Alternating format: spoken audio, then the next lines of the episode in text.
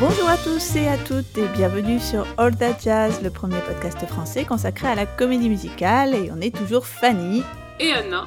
Et aujourd'hui, on vous présente un film qu'on va euh, passer à notre prochain cinéma club, le célèbre cinéma club de All That Jazz que vous connaissez déjà. Il s'agit de Moulin Rouge, le film de Baz Luhrmann que nous allons vous diffuser le 15 mai, si je dis pas de bêtises, Fanny, je parle sous ton contrôle. Tout à fait. Le 15 mai à 17h, toujours au cinéma L'Archipel, on va pouvoir euh, découvrir, redécouvrir euh, ce classique, on va dire, du film musical contemporain. Et oui, Moulin Rouge, c'est donc un film américano-australien qui a été coécrit, coproduit et réalisé par l'Australien, justement, Baz Luhrmann, et un film qui est sorti en France en 2001.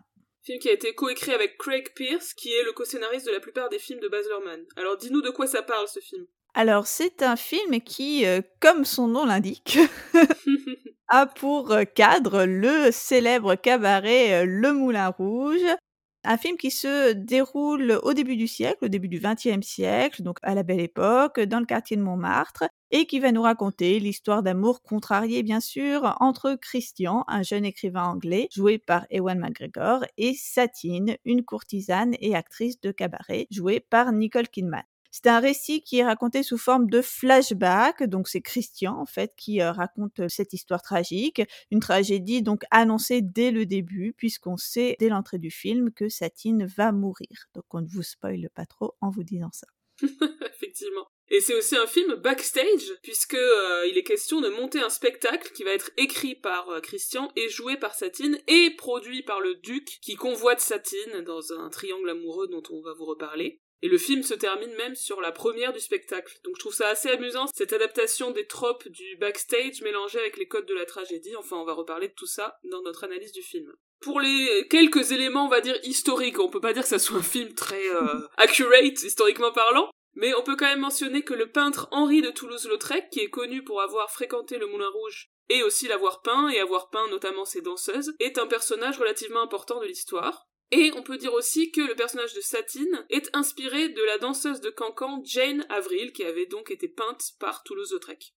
Alors moi j'étais assez étonnée de voir cette euh, insistance, et notamment dans la bouche de Lautrec, sur ce mouvement donc euh, dit en anglais des Bohemians, donc euh, ce mouvement de la vie bohème, de la, la bohème, donc un, mouvement qui effectivement est un mouvement associé à la culture française, notamment romantique, mais qui ici, je trouve, est assez, enfin, il me semble assez tordu dans un sens américain qui va vraiment le, le rapprocher d'une sorte d'esthétique circassienne, un petit peu folklorique, assez grimaçante. Enfin, ça ne me semblait pas tout à fait être ça, la bohème, telle qu'on l'entend dans la tradition française. Mais peut-être me trompais-je, n'étant pas une spécialiste de cette époque.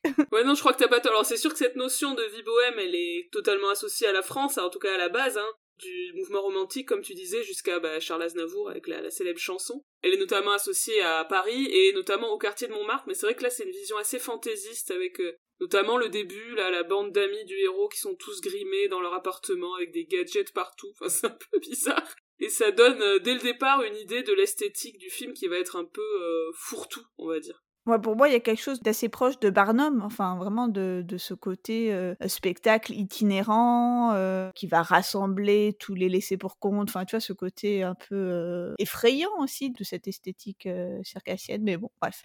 Non, non, c'est vrai. très américain finalement, si tu veux, comme, comme oui, par rapport à l'image de la ville de Bohème, où on est plus sur des artistes euh, bah, fauchés euh, qui vivent dans des, appartements euh, un peu. Qui fument des clopes et qui. où il n'y a pas grand chose, où ils dorment pas la nuit, ils ont pas d'argent et. Enfin, oui, oui, non, c'est vrai que c'est une espèce de, de, collusion de deux choses qui n'ont rien à voir, mais c'est un peu le, la nature du film. Hein. On, on, va pouvoir en reparler abondamment. On peut vous dire rapidement ce que c'est que le Moulin Rouge, en se transformant donc ponctuellement en guide touristique parisien. donc euh, le Moulin Rouge, c'est un cabaret, un cabaret qui a été fondé à la fin du 19e siècle par Joseph Ollet et euh, Charles Zidler, qui étaient déjà les heureux propriétaires de l'Olympia.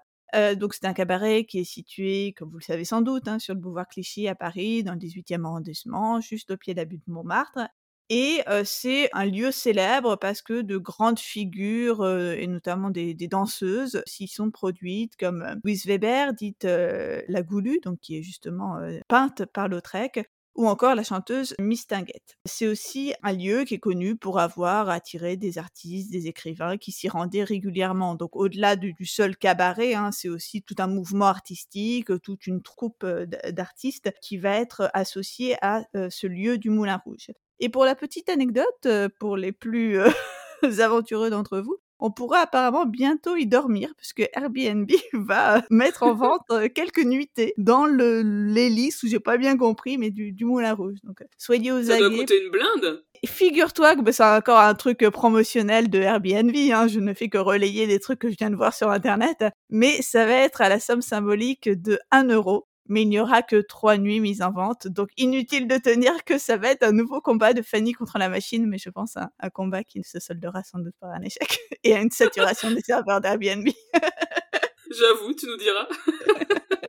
Alors le Moulin Rouge, évidemment, comme c'est un lieu euh, emblématique euh, de Paris et aussi d'un certain Paris, hein, bien sûr du Paris de la Belle Époque, c'est un lieu qui a inspiré de nombreux auteurs, de nombreux films puisque ben, Moulin Rouge de Baz c'est pas du tout le, premier film sur le Moulin Rouge. Hein. Dès 1928, euh, on a un film muet britannique qui euh, a pour cadre et titre Le Moulin Rouge. On peut aussi parler de L'étoile du Moulin Rouge, un film de 1934 de Sidney Landfield, un film musical de 41, un film musical français d'André Hugon et Yves Mirande, et peut-être un des plus connus, hein, le film de 52, Moulin Rouge, de John Huston. Oui, c'est un film où on a Zaza Gabor qui joue justement la danseuse Jane Avril, et José Ferrer qui joue Toulouse-Lautrec. Et en fait, c'est davantage un, biopic de Toulouse-Lautrec. Et French Cancan, bien sûr, en 55, film français de Jean Renoir avec Jean Gabin notamment, se situe également au Moulin Rouge. En fait, c'est un film qui raconte une histoire totalement romancée a priori de la création et de l'ouverture du Moulin Rouge et qui va introduire la chanson, célèbre chanson, La complainte de la butte, qu'on entend dans Moulin Rouge, euh, le film dont on parle aujourd'hui, dans une version de Rufus Wainwright.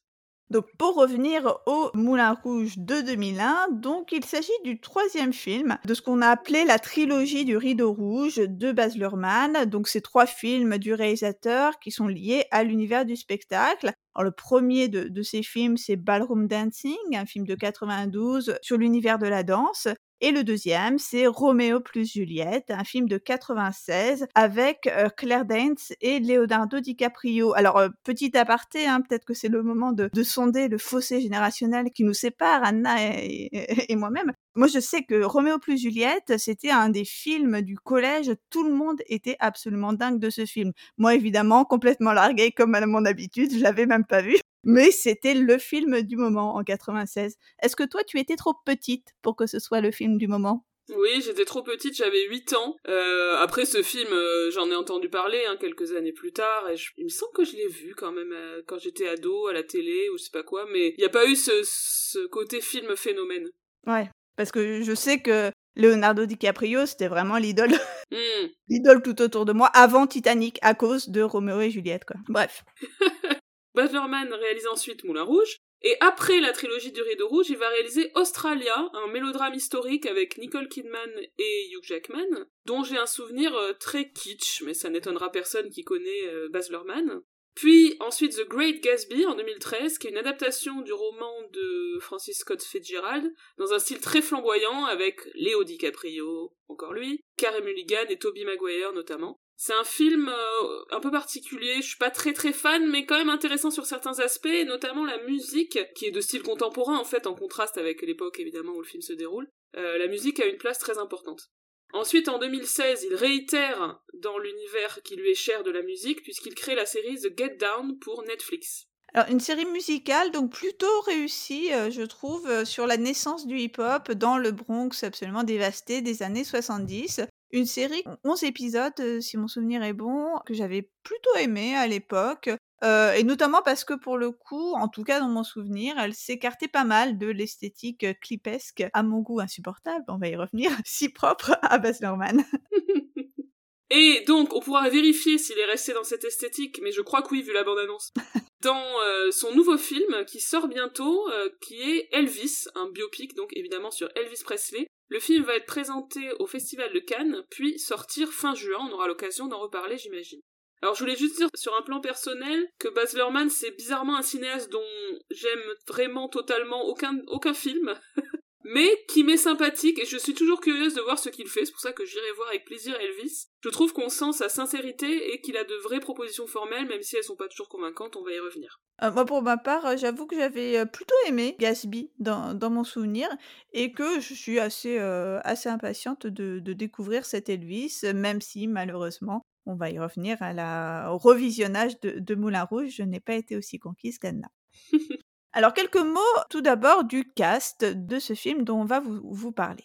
Alors, dans le rôle de Satine, on a Nicole Kidman. À l'époque, elle avait tourné notamment dans deux films qui ont été assez marquants à la fin des années 90, Prêt à tout de Gus Van puis Eyes Wide Shut de Stanley Kubrick. Et Moulin Rouge va marquer en quelque sorte sa consécration comme une des actrices les plus en vue d'Hollywood. Alors je ne vous ferai pas l'affront de citer voilà les nombreux films pour lesquels Nicole Kidman est connue, mais rappelons qu'elle a joué dans des films musicaux euh, ces dernières années, Nine de Rob Marshall de Triste Mémoire et euh, The Prom de Ryan Murphy dont on avait parlé dans un de nos épisodes bilan. De moins triste mémoire. Oui, c'était un peu mieux quand même. Et donc le rôle de, Christian est lui tenu par Ewan McGregor, donc un, acteur américano-britannique qui a été révélé dans les années 90, notamment par Danny Boyle, qui euh, l'a dirigé dans des films comme Petit meurtre entre amis en 94, Trainspotting en 96 et Une vie moins ordinaire en 97. Personnellement, je l'ai découvert en 97 dans ce film que j'adore, Little Voice, un film dont on aura peut-être l'occasion de parler un jour, un film de mmh euh, Mark Herman. Mais euh, la consécration mondiale, on va dire, d'Ewan McGregor va surtout venir à partir du moment où il va jouer le rôle du jeune Obi-Wan Kenobi dans la prélogie Star Wars, donc euh, les films qui sortent à partir de 99. J'avoue avoir un très gros faible pour ce comédien que, que j'aime beaucoup, déjà que je trouve très beau, et euh, que je trouve souvent vraiment très très bon dans des films comme I Love You Philip Morris ou The Ghostwriter par exemple.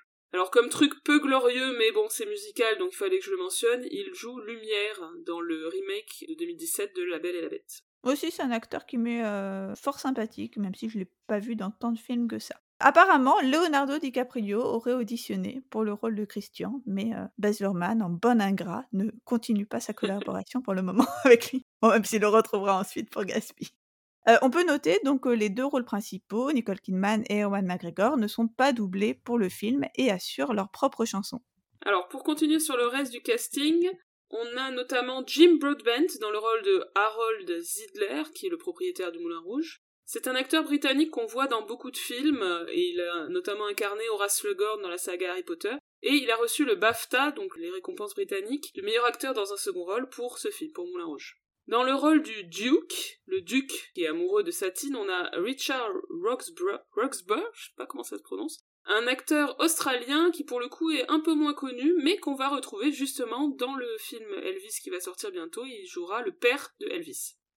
Dans le rôle de Henri de Toulouse-Lautrec, on retrouve John Leguizamo. Donc c'est connu qu'Henri de Toulouse-Lautrec était très petit, hein. il avait une maladie euh, qui faisait qu'il mesurait seulement 1m50, donc il y avait forcément des effets pour le faire paraître euh, très petit. Comme c'est le cas aussi de l'acteur José Ferrer dans le film de 52 Moulin Rouge. Alors John Leguizamo, il était dans, euh, Roméo, plus Juliette, il jouait Tybalt. C'est un acteur que j'aime bien et qui prêtait aussi récemment sa voix à Bruno dans Encanto de Disney. Et dans le rôle de Nini, une danseuse du Moulin Rouge, donc qui fait partie de, l'ensemble, on trouve Caroline O'Connor. Alors je ne le savais pas du tout. Hein, c'est toi qui me l'as appris, Anna. Je l'ai pas reconnue. Non, je l'ai pas reconnue. Non, mais moi non plus. Hein. J'ai juste regardé la liste. oui. Et donc Caroline O'Connor, hein, c'est une actrice anglo-australienne qu'on aime beaucoup. Euh, moi, je l'avais vue dans On the Turn euh, au Châtelet et dans Sweeney Todd euh, au Châtelet également. Et elle avait aussi incarné Judy Garland dans la pièce controversée The End of the Rainbow. Donc j'étais assez, assez contente de voir qu'elle était ici. Alors, avant de nous lancer dans l'analyse du film à proprement parler, faisons un petit point sur la sortie du film et sa réception, voilà, au moment où il est sorti en 2001. Alors c'est un, film qui est sorti, hein, donc sa première projection a eu lieu en ouverture du Festival de Cannes 2001. Et apparemment, il y a fait sensation et de ce que j'ai lu, ça aurait été une des meilleures ouvertures de Cannes. je pense qu'effectivement, le côté spectaculaire, paillettes, devait être assez adapté au contexte. Après, moi, je suis globalement assez étonnée pour l'engouement général autour de ce film. J'y reviens. Alors, il a plutôt bien marché en France avec presque 1,4 million de spectateurs, ce qui est pas mal. Et euh, aux États-Unis aussi, euh, il a fait euh, en tout 57 millions de dollars de recettes, ce qui est pas non plus énormissime, hein, mais à, à, son échelle c'est bien. Il était 44e meilleur score au box-office de l'année. 180 millions de dollars au global pour un budget de 50 millions, c'est un film qui a plutôt bien marché et qui par la suite en plus est resté dans les esprits. Alors si on revient un peu sur le contexte de ce début des années 2000, on peut peut-être dire, hein, rétrospectivement finalement, que c'est le début d'une certaine renaissance du film musical aux États-Unis après les années 90 où le genre avait quasiment disparu, euh, à l'exception bien sûr notable euh, des films d'animation de, Disney et aussi de quelques hommages ponctuels au, genre, je pense notamment à Tout le monde dit I love you de Woody Allen. Sans doute aussi que Moulin Rouge annonce Chicago hein, de Rome Marshall qui sort l'année suivante Peut-être que la bonne réception de Moulin Rouge a convaincu les producteurs de se lancer dans l'adaptation, quoique bon bah avec un Moulin Rouge qui sort en 2001, Chicago en 2002, on peut supposer que Chicago était déjà en tournage, hein, sinon au moins en préparation lorsque Moulin Rouge sort. Mais bon, on peut se dire qu'il y a un contexte plus favorable pour les films musicaux en ce début des années 2000. Mmh. Parce que donc Moulin Rouge, on a dit que c'était des résultats au box-office assez assez satisfaisants, hein, même très satisfaisants mais aussi un succès critique hein, et de nombreuses récompenses. C'est un film qui va être nommé pour six Oscars, dont le meilleur film et la meilleure actrice pour Nicole Kidman. il gagne deux de ces six récompenses pour la meilleure direction artistique et la meilleure création de costumes. C'est le premier film musical qui est nommé pour l'Oscar de meilleur film en 10 ans, après La Belle et la Bête donc de Disney de 1991.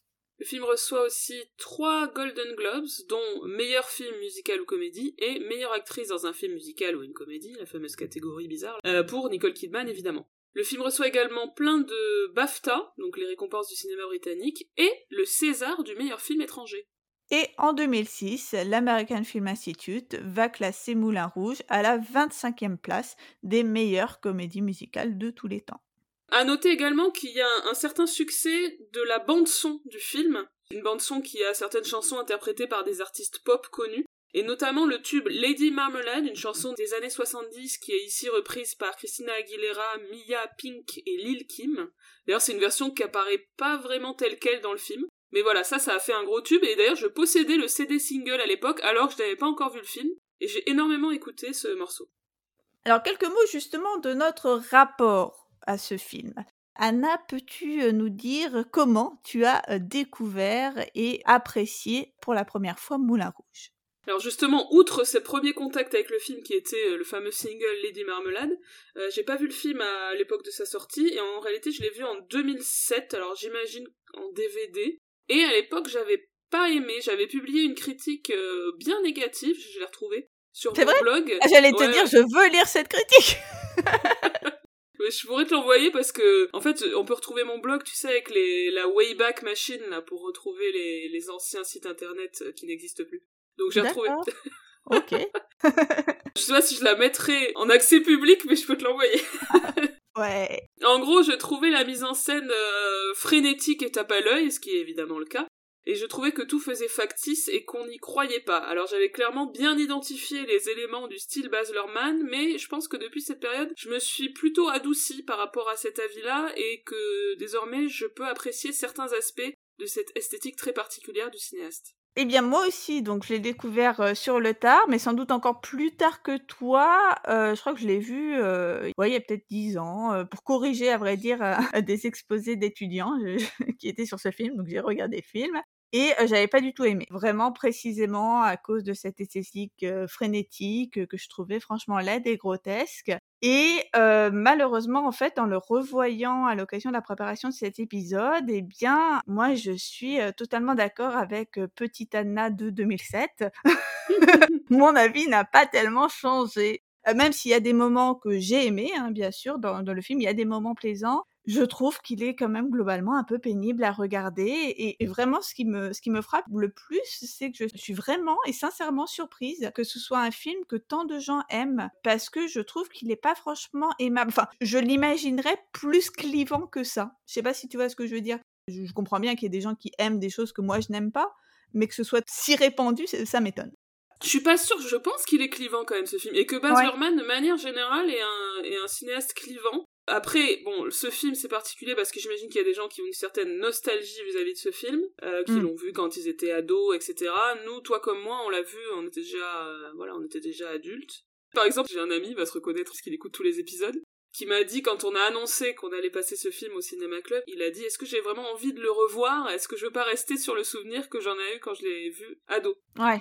Et je trouve ça assez intéressant. Moi, je pense que ça va être euh, une séance assez intéressante, en fait, surtout de discuter avec les gens, avec vous, euh, si vous avez l'occasion de venir, de euh, quel est leur regard sur le film entre ceux qui l'ont vu à l'époque, ceux qui le découvrent là. Qu'est-ce que c'est que cette esthétique? Est-ce que ça a bien vieilli? Est-ce que ça a mal vieilli? Je, je m'en rends pas trop compte. Voilà, ce film a un statut très particulier que je pense euh, intéressant d'analyser. D'ailleurs, c'est ce qu'on ce qu'on va faire dans cet épisode.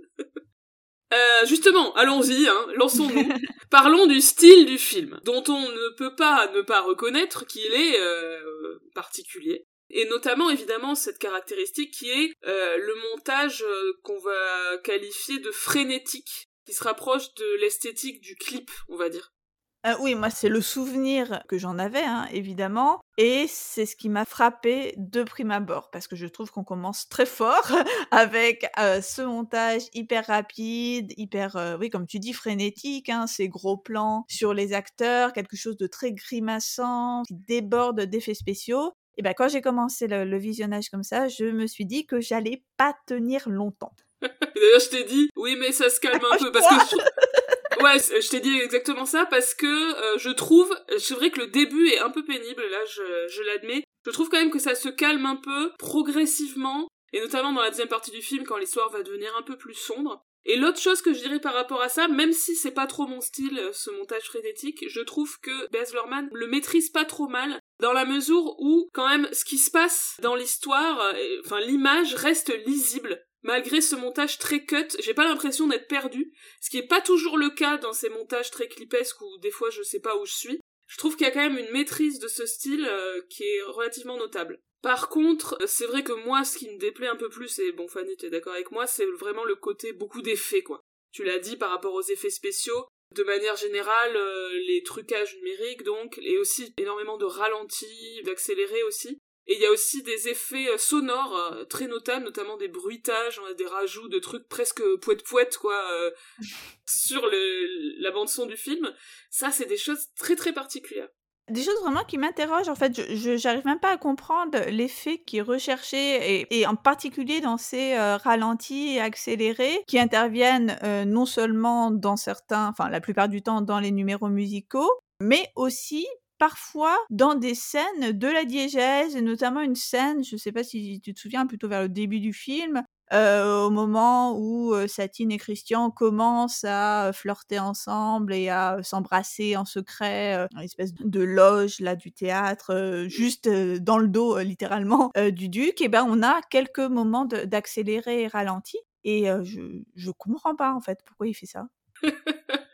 non mais c'est une question sérieuse. Je vois pas ce qui est recherché comme effet sur le spectateur. Bref. Oui, oui, non, mais là, bah, là, je suis d'accord avec toi. hein. Pour le coup, c'est c'est des choix esthétiques qui me parlent pas trop. De manière générale, euh, j'ai écrit juste le mot kitsch sur le document. Je pense que voilà, on peut parler d'une esthétique kitsch, euh, mais totalement, totalement voulue. Hein. Mm, mm.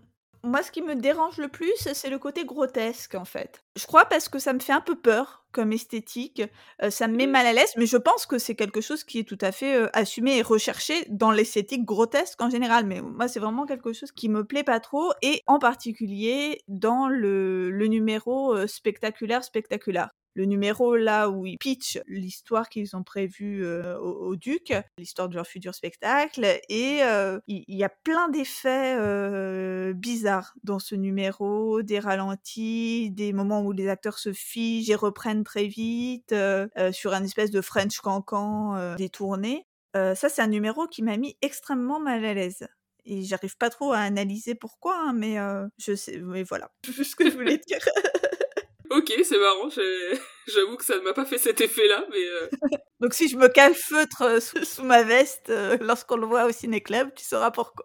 C'est parce que je suis terrifiée. auditeurs et auditrices, si vous avez euh, ce type de réaction à ce numéro, vous pouvez nous, nous envoyer un témoignage. Pour que je me sente moins seule. voilà.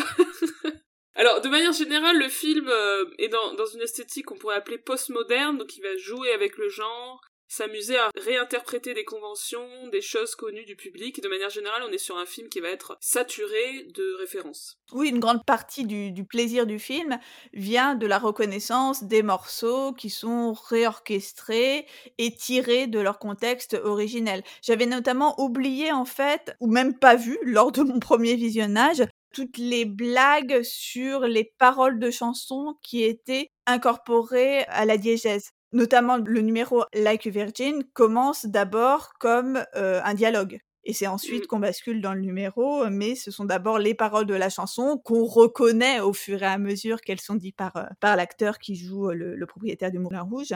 Mais ça, ça m'avait totalement échappé, j'ai l'impression, lors du premier visionnage. C'est un petit côté, on connaît la chanson, je trouve, le, le film. Le truc qui joue avec euh, des références populaires communément partagées. Mmh. Et de manière générale, euh, ça, ce que tu dis là, ça participe, je trouve, du fait que les numéros sont très très intégrés à la narration et qu'il y a une continuité très forte entre le dialogue et les chansons, de la même manière qu'en fait dans l'histoire, le spectacle va se mêler à la vie. Et ça, ça nous amène à la thématique du spectacle et de l'illusion qui est évidemment centrale dans le film. Oui, un thème globalement cher à la comédie musicale et peut-être au cinéma en, général, hein, comment l'art imite la vie et vice-versa. Mm. Donc le film va avoir une théâtralité euh, totalement assumée dès le tout début en fait, euh, même avant qu'il y ait la première scène, mais dès le logo du début, puisqu'on va avoir l'ouverture d'un rideau sur le fameux logo de la 20th Century Fox là. J'ai trouvé cette ouverture assez marrante, et d'autant qu'on reconnaît directement dans l'ouverture au sens musical, donc le medley de chansons, euh, on reconnaît rapidement le Sound of Music, hein, qui est évidemment un des airs les plus connus, je trouve que ça annonce direct le côté décalé du film. Pour continuer sur cette histoire de théâtre, alors évidemment ça se déroule dans l'univers du théâtre, mais euh, je trouve la thématique est redoublée parce que les personnages eux-mêmes vont jouer des rôles, notamment Satine, qui doit faire croire au duc qu'elle l'aime et euh, cacher sa relation avec Christian, et le fait aussi qu'on a un parallèle permanent entre la vie des personnages et ce qui se passe dans la pièce qu'ils vont jouer. C'est une chose qui culmine évidemment dans le final du film. Autre aspect euh, totalement théâtral, c'est les décors en fait du film qui sont volontairement euh, fake, hein. c'est-à-dire que clairement l'intérêt du film n'est pas euh, waouh incroyable reconstitution du Paris de la Belle Époque, c'est pas trop le projet en fait. C'est pas trop l'idée, hein. bah encore une fois comme on le disait tout à l'heure, hein, c'est parce que c'est une réinterprétation très américaine du Paris de la Belle Époque. Ouais, mais en contraste, du coup, j'ai regardé euh, rapidement le film de 52 de John Huston, où clairement là, il y a une volonté euh, de recréer Paris, etc. Euh, Baz Luhrmann, c'est pas, c'est pas son propos, quoi. Limite, je me disais, dans le tableau Toulouse-Lautrec de Un Américain à Paris de Minelli, qui est entièrement en carton-pâte, on est presque dans quelque chose d'un peu plus réaliste qu'ici. c'est pas faux. Alors, toujours sur cette histoire de théâtre, on est, on est sur un film qui va s'inscrire dans le genre on va dire entre guillemets, de la tragédie. Donc on a plein de conventions du genre, euh, le coup de foudre instantané des héros, euh, leur amour évidemment impossible, ce personnage de femme mourante, hein, puisque Satine euh, est atteinte d'une maladie, qu'elle va mourir à la toute fin dans les bras de l'homme qu'elle aime, donc vraiment on est sur des tropes de tragédie, et même d'opéra, hein. moi ça m'a fait penser pas mal à l'opéra de Puccini, La Bohème, avec ce personnage justement de courtisane malade. Enfin, c'est plutôt que ça m'a fait penser à Rent, la comédie musicale, et sachant que Rent est adapté de la bohème, du coup j'y ai pensé. Et du coup, j'ai lu que Baz Luhrmann a mis en scène la bohème à l'opéra de Sydney en 93, donc euh, tout se recoupe là pour le coup. Euh, on peut aussi voir des fortes similitudes avec euh, l'opéra de Verdi La Traviata, qui est lui-même inspiré du roman d'Alexandre Dumas fils, La Dame aux camélias. Donc encore une fois avec cette héroïne qui se meurt tragiquement. Mais malgré ce tout cet aspect très tragique, je trouve que le film ne se prend pas au sérieux et c'est ça aussi que j'aime bien. Il y a euh, présence d'humour et de burlesque tout au long du film, à travers notamment le personnage de Toulouse-Lautrec. Bon, je trouve pas ça forcément très drôle, mais ça désamorce le côté tragédie.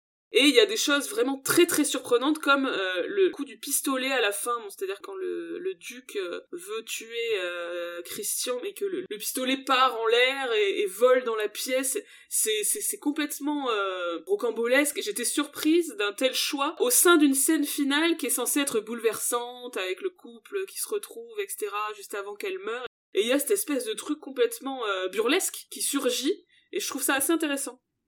Oui, on va dire c'est un comic relief, peut-être dans un trop plein d'émotions, tu sais, il se dit ça serait trop... Euh, c'est peut-être un côté où il assume pas totalement l'émotion débordante et bim, il désamorce avec un truc euh, comique, je sais pas.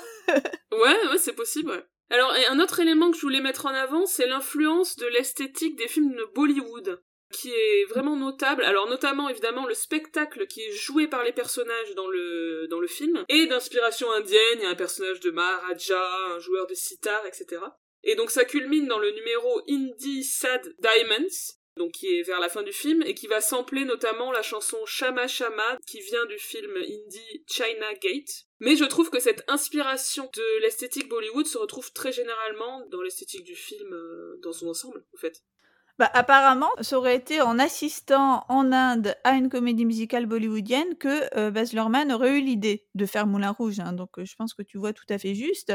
Et euh, bah, effectivement, hein, on voit le côté saturé, le côté qui brille de mille, feux. Bon, en tout cas, on peut remercier Baz Luhrmann de ne pas nous avoir fait un film de 4 heures. C'est déjà ça. et de se contenter de 2h08.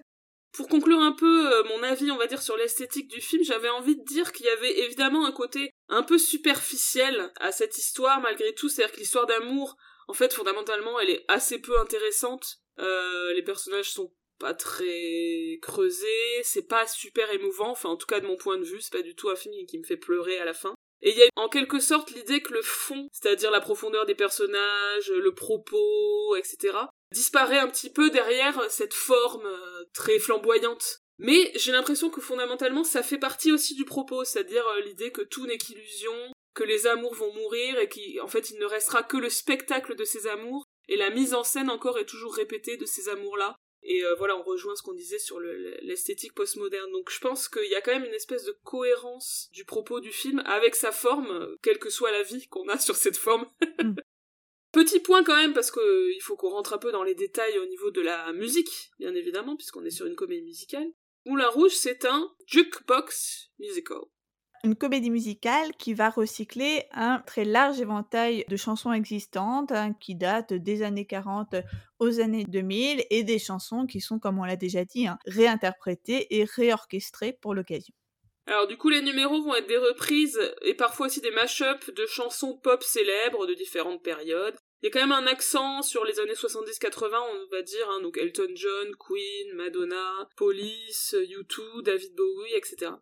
Alors, euh, je me permets de repréciser hein, que le, jukebox musical, c'est vraiment une tradition très courante et très établie de la comédie musicale depuis longtemps, euh, parce que j'ai lu sur Wikipédia que c'était une nouveauté dans Moulin Rouge que de recycler des chansons existantes. Euh, je me permets de corriger à l'oral. Euh, non, hein, même les comédies musicales de l'époque classique, hein, les, films des années 40 et des années 50, pouvaient en quelque sorte parfois être considérés comme des jukebox musicales, puisqu'on y remettait des chansons que le public connaissait déjà parfaitement, hein, que ce soit le cas de euh, chansons d'un même auteur, comme dans le cas qu'on a plusieurs fois évoqué d'un Américain à Paris, qui est tout entière composé autour de standards connus de Gershwin, ou de, chansons de, différents auteurs. Mais bon, le jukebox musical, c'est une tradition tout à fait euh, canonique et ancienne de la comédie musicale euh, au cinéma comme sur scène. Et on l'a répété plein de fois, Chantons sous la pluie est un jukebox musical. Voilà. Juste pour lister un petit peu, il y a énormément de chansons euh, qui sont reprises dans ce film. Simplement peut-être les plus notables. On a des chansons qui sont extraites d'autres comédies musicales, donc comme tu l'as dit, on a vers le début euh, The Sound of Music, qui revient plusieurs fois. On a Diamonds Are a Girl's Best Friend, chanson chantée par Marilyn Monroe dans Les Hommes préfèrent les blondes. Il y a la chanson Nature Boy qui est tirée du film des années 50 Le garçon aux cheveux verts de Joseph Losey qui était chanté par Nat King Cole à l'origine qui revient très régulièrement avec notamment la phrase The greatest thing you'll ever learn is just to love and be loved in return. Voilà, c'est un peu la morale euh, du film qui revient régulièrement à travers cette chanson. Autre chanson qui revient régulièrement, il y a Your Song, donc la chanson, très belle chanson d'amour d'Elton John, qui est ici la chanson d'amour de Christian à puis des deux l'un à l'autre, puisqu'il va y avoir des reprises. Alors ce qui est intéressant, tu l'as dit tout à l'heure Fanny, c'est que les chansons sont parfois, voire souvent reprises dans des styles différents de l'original, comme dans le célèbre tango Roxane sur la chanson de Police, qui fait partie des numéros, je dirais, les plus connus du film. Un numéro que j'ai assez bien aimé. Pourtant, on va dire la, la scène est, évidemment insoutenable, hein, puisqu'il s'agit d'un montage alterné entre le tango et une scène du duc qui s'apprête à violer Satine. mais évidemment, on va dire le, la teneur dramatique du moment n'en est qu'amplifiée avec ce montage sur cette danse particulièrement intense qu'est le tango. Le tango, hein, on a remarqué qu'il y avait quand même de temps en temps dans les comédies musicales des numéros de tango qui tirent soit vers le sensuel, soit vers le, ouais, le tragique, le, lugubre. Mmh. Bon, on avait dit ça sur Jeanne, ouais. Ouais, Jeanne, Jeanne et le garçon formidable. Autre euh, chanson qui est revisitée, c'est Like a Virgin, qui va être euh, dans un style old school avec un chœur masculin. J'aime beaucoup ce numéro. Oui, ça fait clairement partie des numéros que je n'ai pas détestés. avec un côté camp vraiment assumé, euh, sans virer dans le grotesque, justement. Avec ces chorus boys qui dansent, ces plans zénithaux à la Berkeley. on fait clairement ici référence à la comédie musicale dans ce cas-là de plus délirant. Alors on a aussi plusieurs, euh, donc on l'a dit, medley, dont le mashup Sparkling Diamond, qui va mélanger Diamonds Are a Girl's Best Friend, donc, et Material Girl, la chanson de Madonna. C'est un numéro vers le début qui marque l'apparition de Satine dans le Moulin Rouge, euh, complètement bondé, avec pléthore de danseuses et d'hommes en costume trois pièces qui, sont autour d'elle. Ça rappelle évidemment le numéro d'origine de Marilyn Monroe et aussi le clip de Material Girl de Madonna qui reprenait lui-même le numéro de Marilyn. On est dans un truc méta de chez méta là. Autre moment très célèbre, c'est le Elephant Love Medley. Un medley donc de différentes chansons d'amour chantées euh, sur les toits par les deux amoureux. Un numéro effectivement euh, plutôt plaisant, on va dire pas désagréable, parce que ça fait partie, je, pense aussi, de ces quelques numéros qui se calment un peu par rapport à la frénésie du, début. Oui, oui, effectivement. Alors, ça s'appelle Elephant Love Medley parce qu'en fait, ils sont juchés sur un espèce d'énorme éléphant, euh, construction en forme d'éléphant. Je sais pas d'où ça vient ce truc. Bah, c'est pas pour euh, le... les Maharajas? Il y a un éléphant? L'éléphant du Moulin Rouge, il a bel et bien existé. Je suis en train de faire une ah. recherche Google en direct. Hein. Lors de son ouverture, ce lieu extravagant où le tout Paris vient s'encanailler est doté d'une fête foraine. Ah, now we're talking D'une scène de café-concert, d'un jardin dans lequel trône jusqu'en 1906 un gigantesque éléphant en plâtre. Excellent. Ah ouais, il y a des images, c'est incroyable. Waouh on vous mettra ça, je vous mettrai les photos de l'éléphant du Moulin Rouge. Ok, donc là, pour une fois, euh, référence historique exacte de la part de Baz Luhrmann. Euh, alors moi je voulais citer encore quelques autres morceaux. J'aime bien le numéro euh, The Show Must Go On avec le propriétaire du Moulin Rouge qui marche dans les coulisses alors que la première du spectacle se prépare. On voit les couturières, les techniciens qui, qui installent les lumières, etc. On voit Satine qui se prépare dans sa loge et voilà évidemment ça renforce toujours ce thème de la théâtralité qui traverse le film. À noter qu'il y a euh, une chanson originale, c'est Comme What May, donc le duo amoureux, qui est une chanson originellement écrite pour Roméo plus Juliette, qui était évidemment une autre histoire d'amour impossible. Et euh, dans le film, évidemment, donc toujours le côté euh, méta, le spectacle reflète la vie, machin, elle est écrite par le personnage de Christian pour le spectacle qu'ils vont jouer, et à la fin, Satine la rechante alors que Christian s'apprête à quitter le théâtre tout penaud. Et en revoyant la scène, je me suis dit que ça ressemble un peu au final de Chantons sous la pluie lorsque Cathy fuit le théâtre euh, en larmes et qu'il eh, lui chante euh, You Are My Lucky Star, je, sais pas si c'est une référence directe, mais c'est très possible, en tout cas ça y ressemble. Mm, bien vu, j'avoue. Et alors je voulais dire deux derniers éléments sur la musique. Je trouve, je sais pas si tu es d'accord avec moi Fanny, que c'est un exemple de cas où utiliser de la musique contemporaine dans un film d'époque fonctionne bien.